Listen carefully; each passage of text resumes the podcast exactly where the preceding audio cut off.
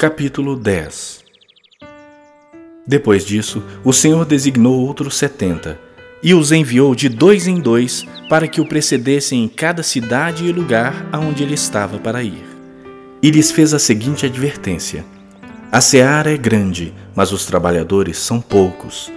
Rogai, pois, ao Senhor da seara que mande trabalhadores para a sua seara. Ide, eis que eu vos envio como cordeiros para o meio de lobos. Não leveis bolsa, nem alforge, nem sandálias, e a ninguém saudeis pelo caminho ao entrardes numa casa, dizei antes de tudo: Paz seja nesta casa.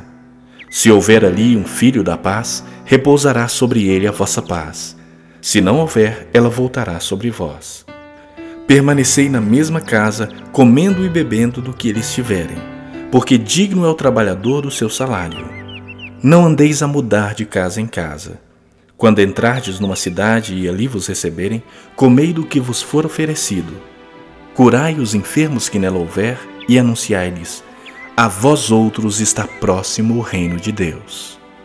Quando, porém, entrardes numa cidade e não vos receberem, saí pelas ruas e clamai: Até o pó da vossa cidade, que se nos pegou aos pés, sacudimos contra vós outros.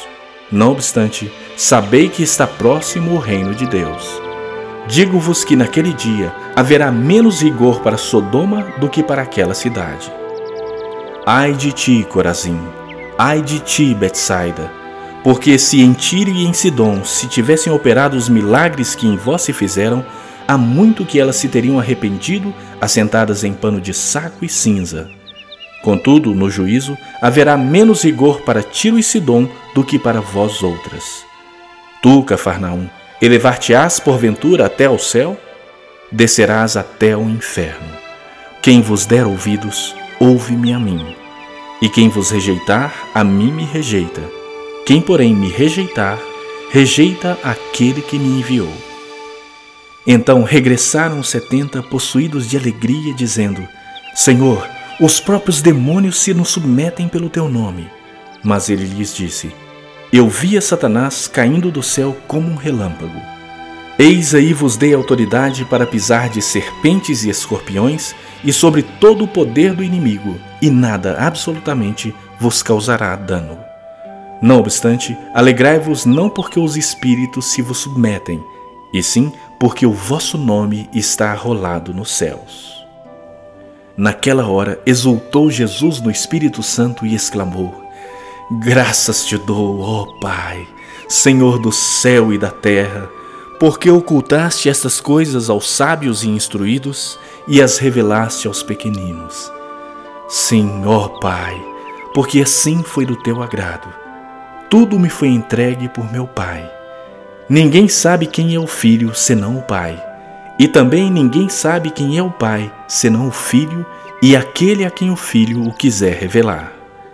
E voltando-se para os seus discípulos, disse-lhes particularmente: Bem-aventurados os olhos que veem as coisas que vós vedes.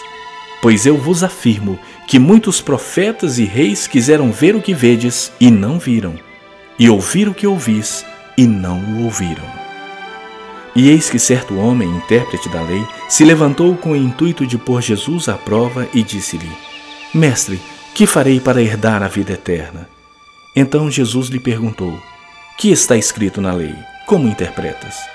A isto ele respondeu: Amarás o Senhor teu Deus de todo o teu coração, de toda a tua alma, de todas as tuas forças e de todo o teu entendimento, e amarás o teu próximo como a ti mesmo. Então Jesus lhe disse: Respondeste corretamente, faze isto e viverás. Ele, porém, querendo justificar-se, perguntou a Jesus: Quem é o meu próximo? Jesus prosseguiu, dizendo: Certo homem descia de Jerusalém para Jericó e veio a cair em mãos de salteadores, os quais, depois de tudo lhe roubarem e lhe causarem muitos ferimentos, retiraram-se deixando-o semi-morto. Casualmente, descia um sacerdote por aquele mesmo caminho e, vendo-o, passou de largo. Semelhantemente, um levita descia por aquele lugar e, vendo-o, também passou de largo. Certo samaritano que seguia o seu caminho passou-lhe perto e, vendo-o, compadeceu-se dele.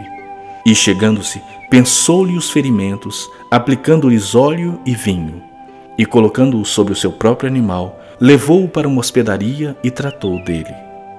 No dia seguinte, tirou dois denários e os entregou ao hospedeiro, dizendo: Cuida deste homem, e se alguma coisa gastares a mais, eu te indenizarei quando voltar. Qual destes três te parece ter sido o próximo do homem que caiu nas mãos dos salteadores? Respondeu-lhe o intérprete da lei, o que usou de misericórdia para com ele. Então lhe disse: Vai e procede tu de igual modo. Indo eles de caminho, entrou Jesus num povoado, e certa mulher chamada Marta hospedou na sua casa. Tinha ela uma irmã chamada Maria, e esta quedava-se assentada aos pés de Jesus a ouvir-lhe os ensinamentos. Marta agitava-se de um lado para o outro, ocupada em muitos serviços. Então se aproximou de Jesus e disse: Senhor, não te importas de que minha irmã tenha deixado que eu fique a servir sozinha? Ordena-lhe, pois, que venha ajudar-me. Respondeu-lhe o Senhor: Marta, Marta, andas inquieta e te preocupas com muitas coisas. Entretanto, pouco é necessário, ou mesmo uma só coisa. Maria, pois, escolheu a boa parte, e esta não lhe será tirada.